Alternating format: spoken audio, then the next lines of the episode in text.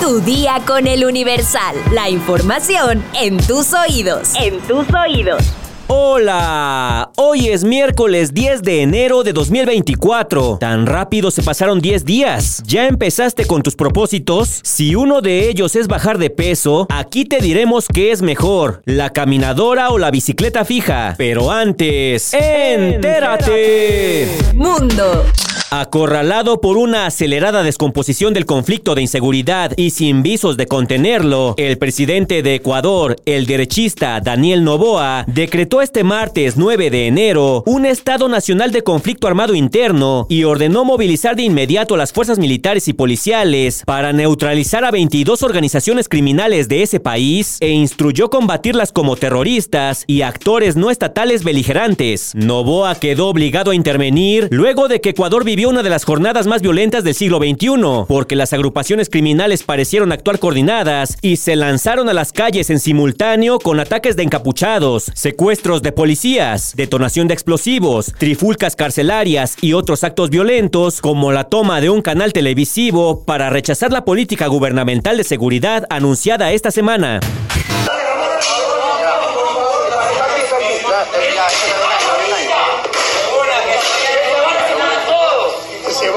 Policía, que se vaya la policía, que se vaya la policía.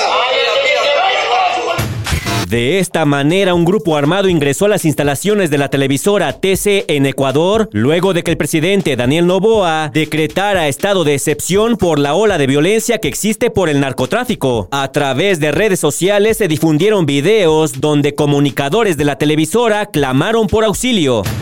Ya dile. Presidente, por favor. Que se vaya la policía. Que se vaya la policía, por favor. Señor presidente. Que se vaya la policía, por favor. Tenga humanidad, señor presidente. Que se vaya la policía, por favor. Por favor, señor presidente. La incursión en la televisora marca un momento sin precedentes en la ola de violencia del narcotráfico y la delincuencia organizada en Ecuador. Vehículos fueron incendiados en Quito, así como en la provincia de Esmeraldas y Guayaquil, donde se reportaron al menos ocho muertos y dos heridos. Además, hubo un atentado con granada en Guayas y secuestro de policías. La policía reportó motines en prisiones con toma de rehenes. Debido al creciente temor de incursiones, el Ministerio de Educación ordenó la suspensión de clases indefinidamente. Fuentes militares y policiales ecuatorianas confirmaron a El Universal que al menos tres de esos grupos delictivos están estrechamente vinculados con dos de los más fuertes cárteles mexicanos del narcotráfico internacional, los Tiguerones y los Lobos con el cártel Jalisco Nueva Generación y los Choneros con el cártel de Sinaloa. Nación.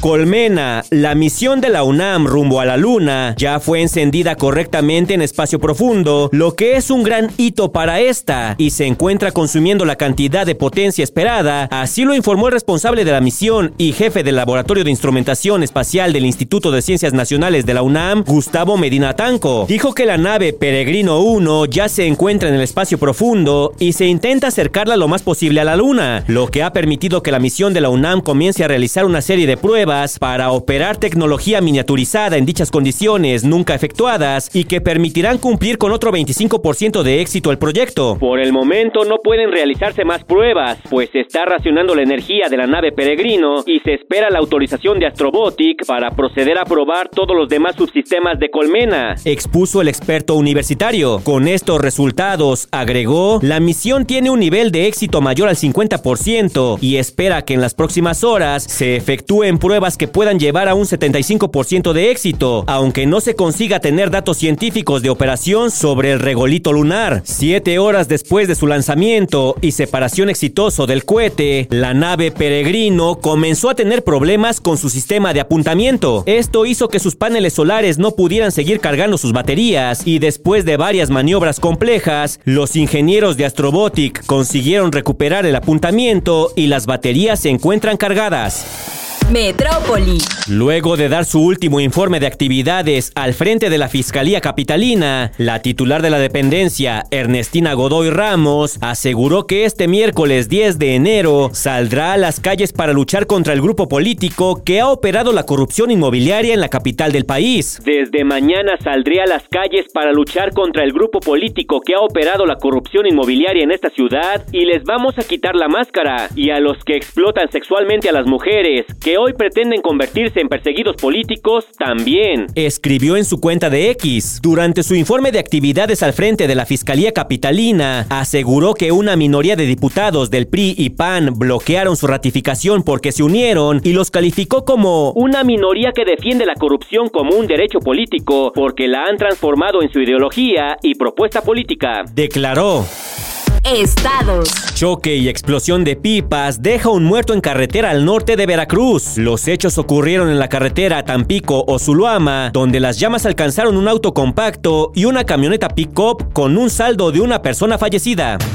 Dan último adiós a bombero asesinado durante incendio de vehículos en Celaya, Guanajuato. El ataúd con el cuerpo de Felipe Jiménez Sánchez fue montado en un camión cisterna y recorrió las principales calles hasta la delegación de la Cruz Roja, terminando en la base municipal de bomberos. Invierten 60 millones de pesos para reparar escuelas afectadas por las lluvias de Tula Hidalgo. El recurso invertido corresponde a aseguradoras, gobierno federal y estatal para el beneficio de más de 2.700 estudiantes.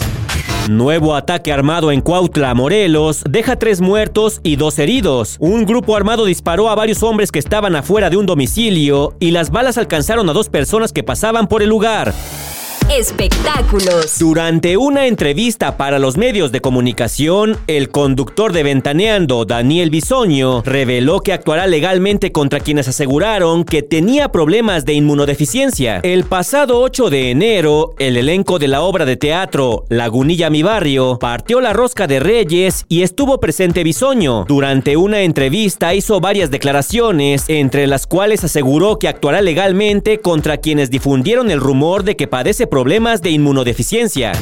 La gente es capaz de decir tales cosas, pero no quiero meterme mucho en ese tema porque ya hay un proceso judicial muy importante en contra de, de esta gente, muy importante, no van a saber ni por dónde les va a caer. En redes sociales hubo quien afirmó que Bisoño había ido a la clínica Condesa para atenderse por un problema de inmunodeficiencia, cosa que negó declarando que nunca ha ido a ese lugar, pues sus problemas de salud son de otro tipo. El conductor finalizó el tema señalando que realmente los rumores lo tienen sin cuidado, pero que todo tiene un límite y que va a actuar fuertemente con un equipo legal estadounidense. Ya ven, ya lo hicieron enojar. Si quieres bajar de peso haciendo ejercicio, la elección entre una caminadora y una bicicleta estática puede marcar la diferencia en términos de eficacia y comodidad. Las dos máquinas ofrecen beneficios para la salud cardiovascular y la quema de calorías, pero tienen características distintas que pueden influir en la decisión de cuál es la mejor opción. La caminadora brinda un ejercicio de alto impacto y es apreciada por su capacidad de involucrar a todo el cuerpo. En comparación, la bicicleta estática ofrece una alternativa de menor impacto las articulaciones. Esto la convierte en una opción ideal para aquellos con limitaciones físicas o lesiones. Así que cuando se trata de quemar calorías, la elección entre la caminadora y la bicicleta estática depende de factores como la intensidad del ejercicio y la duración de la sesión. En términos generales, la caminadora tiene la capacidad de quemar más calorías en menos tiempo, especialmente cuando se incorporan técnicas recomendadas por entrenadores como ajustar la inclinación. No obstante, la bicicleta estática puede ser una opción más accesible y económica para aquellos que desean ejercitarse en casa, ya que no requiere electricidad y es fácil de utilizar. Así que en última instancia, la mejor opción entre la caminadora y la bicicleta estática dependerá de las preferencias personales, las limitaciones físicas y los objetivos individuales de pérdida de peso. La clave reside en encontrar una actividad que se ajuste a tu estilo de vida y que puedas mantener a lo largo del tiempo, garantizando así resultados efectivos y sostenibles. Si quieres más información, consulta nuestra sección Tendencias en eluniversal.com.mx. Vamos a leer unos cuantos comentarios. Mi sección favorita. Jorge L. Ayala nos dice: Colmena no está perdido, solo pasó al Oxo por cheves y cacahuates. Ya en serio, la ciencia es prueba y error. Hoy se falló, mañana se logrará mucho más. ¡Vamos, UNAM! Bart Bouvier nos comenta: Soy Tim Annette. Se ve a leguas que Andrea tiene palanca y por eso no la pueden quitar de ese programa. Sara Magali Rojas nos comenta: Ahora sí estuvieron potentes las noticias. Saludos desde Tequisquiapan, Querétaro. Y por último, Dano Villena nos comenta: ¿Por qué le siguen llamando magnate a Jeffrey Epstein? Es un traficante sexual. Digo, se supone que el Universal es un medio con rigor y serio. Bueno, pues haya cometido el delito que haya cometido, no deja de ser un magnate. Eso no es un halago y tampoco una mentira. Y también es cierto que fue un delincuente sexual. No hemos omitido esa información. Muchas gracias por sus comentarios y por sus observaciones. Por hoy ya estás informado, pero sigue todas las redes sociales del Universal para estar actualizado. Comparte este podcast y mañana no te olvides de empezar tu día. Tu día con el Universal. Tu día con el Universal. La información en tus oídos. En tus oídos. Hi, I'm Daniel, founder of Pretty Litter. Cats and cat owners deserve better than any old-fashioned litter. That's why I teamed up with scientists and veterinarians to create Pretty Litter. Its innovative crystal formula has superior odor control and weighs up to 80% less than clay litter. Pretty Litter even monitors health by changing colors to help detect early signs of potential illness. It's the world's smartest kitty litter.